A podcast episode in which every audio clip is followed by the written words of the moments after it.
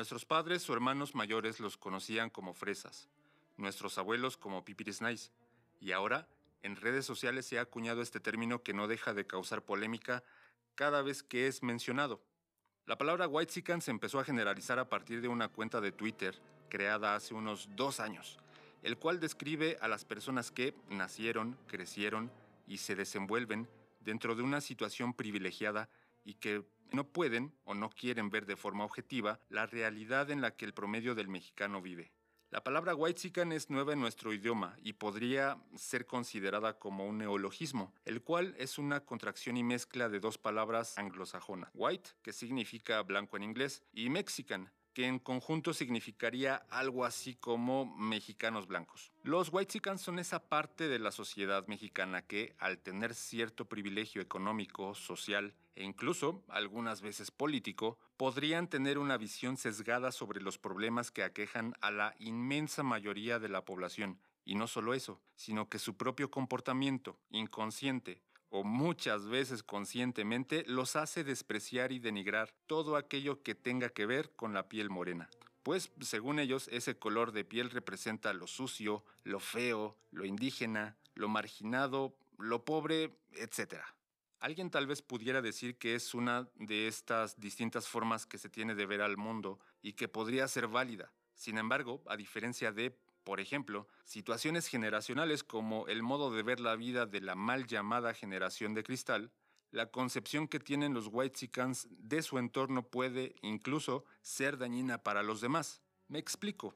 Si una persona que es parte de esta, insisto, la mal llamada generación de cristal, se siente ofendida con un chiste misógino, evidentemente no puede dañar a nadie y el hecho de ofenderse podría exhibir que el contenido de ese chiste puede favorecer o incitar a un comportamiento que nos aqueja a todos, el machismo. Por tanto, esa forma de ver las cosas no está del todo errada y busca incluso cambiar algo de aquello que tenemos muy normalizado. En cambio, si un whitezican llama prieto o naco a alguien, tan solo porque ese alguien tiene un tono de piel más oscuro al propio, entonces nos enfrentamos a un problema que tiene que ver con el racismo, el clasismo y la discriminación. Luego entonces, al no ser una cuestión generacional, no debiera tolerarse de ningún modo. Pero ¿cómo identificamos al whitezican? Porque una cosa sí quiero dejar bien en claro. El color de piel no es de ninguna forma una limitante para ser un whitezican. Ser parte de este, digámoslo así, colectivo, no está reservado a quienes tienen una tez eh, blanca o con rasgos caucásicos. Lo son también personas que, teniendo otro color de piel, se comportan, aspiran o viven como tales, aunque por otra parte tenemos a aquellos que, habiendo nacido y crecido en un ambiente privilegiado, tienen relativamente una mejor conciencia social. Dicho esto, podemos empezar nuestra radiografía. Podemos decir que el Whitezican es un personaje bastante raro. Miren, cuando viaja al extranjero, porque sí, tiene el privilegio de poder salir de viaje al extranjero cuando se le da la gana, se siente orgulloso de ser mexicano y no escatima en alardear hacia sus paisanos que él se sintió orgulloso de ser mexicano en el extranjero. Y además lo demuestra. Se pone la playera de la selección de fútbol, se pone chamarritas tipo Boston que dice México is the shit. Portan con orgullo los huipiles que se compraron en la tienda libre de impuestos del aeropuerto antes de abordar su vuelo, se ponen de capa la bandera o se ponen un sombrero de charro o de ala ancha para que la foto que subirán a su cuenta de Instagram salga chingona pops. Pero ellos mismos, una vez que pasan por la aduana del aeropuerto, ya de regreso, empiezan a utilizar términos o frases en una mezcla muy rara entre inglés y español. Tratan a sus empleados domésticos peor que esclavos. Reparten el apelativo de naco jodido a quien consideran que es inferior a ellos. Repiten una y otra vez, cual mamadores que son, que los indígenas son pobres porque quieren y todo el tiempo tratan de evitar acercarse a los lugares populares como mercados o tianguis y cuando tienen que ir por algún compromiso o presión social, tienen su pinche cara de culo. El Wetsican vive en su propio mundo con sus propios demonios, los cuales, por supuesto, no son los mismos que el del resto de los mortales. Ellos viven con tragedias como el que les hayan robado la cuenta de Instagram, perder una chancla en la Riviera Maya, ellos sufren por el hecho de que se les caiga su iPhone en San Miguel de Allende o que los obliguen a ir a un juego de 18 años en un campo de golf desde las 6 de la mañana o que tengan que pasar la cuarentena encerrados en sus condominios de Santa Fe, con todas las comodidades del mundo sin poder salir en su automóvil del año al antro que cerraron por la pandemia. Estas pobres almas tienen que vivir con todo eso y además se enfrentan diariamente con la incomprensión de la mayoría de la población, la cual tiene que luchar con otras cosas menos graves, como el tratar de llevar el sustento a sus casas día a día, o comprar con el poco salario que tienen una despensa que cada quincena parece disminuir más, pagar su renta, viajar en un transporte público saturado con todo el riesgo de la salud que representa en estos momentos de pandemia, o ser asaltados cada semana en una combi, o simplemente ser rechazados en los trabajos a los que aplican porque en el estudio socioeconómico que les practicaron al momento de solicitar el empleo, se menciona que viven en una colonia considerada pobre o insegura, además de un sinfín de cuestiones que los Whitexicans no conocen pero ni por asomo. Y aún con todo esto, nuestros pobres Whitexicans llegan a decir, con una fe ciega, que ya la quisiera un adepto de López Obrador, que al llamarlos de esa forma, Whitexicans, el resto de la gente los discrimina y que son víctimas de racismo a la inversa. Estos mártires de la vida moderna se han llegado a comparar incluso con los judíos de la Alemania nazi. Y sí, ya sé que suena bastante pendejo, pero se los juro por el osito bimbo y por la Virgen Marinela que es verdad. Te voy a contar algo solo por si estuviste en una cueva sellada cumpliendo una cuarentena rigurosa desde marzo del año pasado hasta el día de hoy. Un tipo llamado Sergio Zurita, quien, según su biografía en la Wikipedia, se ha desempeñado como locutor, actor y actor de doblaje, escribió en un tuit el cual cito a continuación. Nos dicen Whitesicans, somos blancos y fuimos a escuelas de paga. No podemos protestar porque el racismo inverso no existe. Eso es resentimiento. En 1934 en Alemania solo una raza era la buena. Los judíos que tenían dinero se volvieron el blanco del resentimiento. Aguas. Y bueno, ya sabrá usted, mi muy querido escucha, que no faltaron las críticas, y con justa razón, porque el buen Zurita bien podría ejemplificar a un perfecto Whitezican.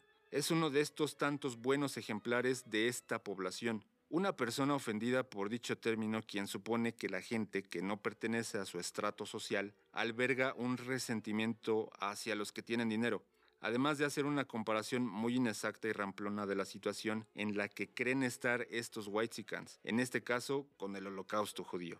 No, Zurita, los nazis no albergaban ese resentimiento contra los judíos porque ellos tenían dinero. Las causas fueron diversas, principalmente raciales y étnicas. El holocausto no es producto del resentimiento provocado por el supuesto poder económico de los judíos. El genocidio que tuvo lugar durante la Alemania nazi fue consecuencia de siglos y siglos de antisemitismo del que este pueblo ha sido objeto.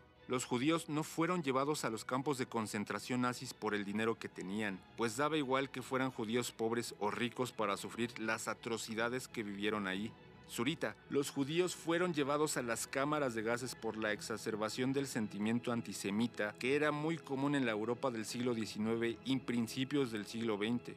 Y por cierto, una de las razones que los autores antisemitas daban para justificar su odio hacia la comunidad judía y que retoma Adolfo Hitler y el Partido Nacional Socialista fue que justamente ellos concentraban el capital y el poder económico, tal y como usted lo hizo en su tan lamentable tuit. Ahora, Volviendo al tema, no existe un racismo a la inversa como nuestros whitechicanitos pretenden hacer creer, sin éxito por cierto. La Real Academia de la Lengua define al racismo como exacerbación del sentimiento racial de un grupo étnico que suele motivar la discriminación o persecución de otro u otros con los que se convive. Si tomamos al pie de la letra la definición, nos daríamos cuenta que aquellos que desde niños nunca han visto a sus padres sufrir por carencias, aquellos que han ido a escuelas de paga, aquellos que han tenido oportunidades laborales por el hecho de tener las credenciales que un apellido les da, aquellos que pueden darse el lujo de tener un vehículo sin importar cuánto combustible consume, resulta que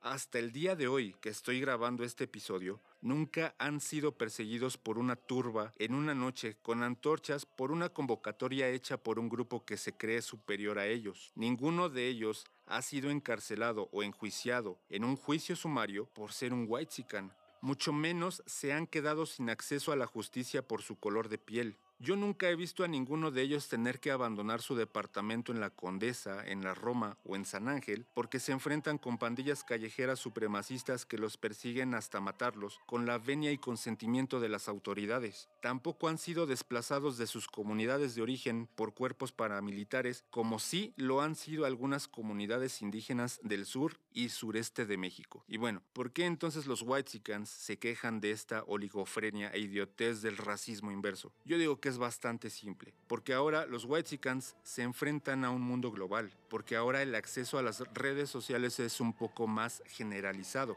Alguien, por ejemplo, con el teléfono inteligente más sencillo del mercado y con un servicio de Internet bastante modesto, puede abrir una cuenta de Facebook, Twitter o Instagram y opinar sobre el estilo de vida y comportamiento que ellos mismos hacen público, con lo cual invaden esa burbuja que hasta hace unos 20 años era inquebrantable. Tal vez ahora escuchen por primera vez a todos aquellos que durante décadas han llamado nacos o codos prietos, porque no es lo mismo que te restriguen en la jeta, por lo menos en la virtual, que naciste con privilegios y que gracias a ellos tienes un techo y una fuente de sustento, a que solo lo escuches como un rumor en la oficina que diriges gracias a las palancas de tus papis. Y no, nadie tiene la culpa de nacer donde nació. Y desde luego que los Whitesicans no tienen la culpa de haber nacido en el privilegio, pero como lo mencioné en un capítulo anterior que hablaba sobre Diego Maradona, en el que su servidor citaba a Eric Fromm, al cual vuelvo a citar.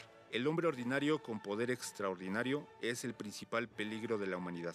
Así que depende de cada uno de estos privilegiados cómo aprovecha estas prerrogativas con las que nació, si de forma egoísta y ninguneando a los que no pertenecen a su entorno, o saliendo de esa pompa de jabón y ver con claridad cómo poder ayudar en el verdadero ambiente que han tenido durante años frente a sus ojos. Y bien, muchas gracias a toda la audiencia por estar atentos a este primer episodio del año 2021. Si ven el video en YouTube o Facebook, denle like, compartan y suscríbanse al canal. Si me escuchas por las plataformas digitales de podcast, te invito a descargar y compartir este episodio. Búsquenme y síganme en Facebook e Instagram como El Pinche con el 1 en lugar de la I latina, y nos vemos y escuchamos en el siguiente episodio, el cual seguramente tendrá un formato distinto para el regocijo de todos ustedes y de sus pupilas. Cuídense mucho. Chao.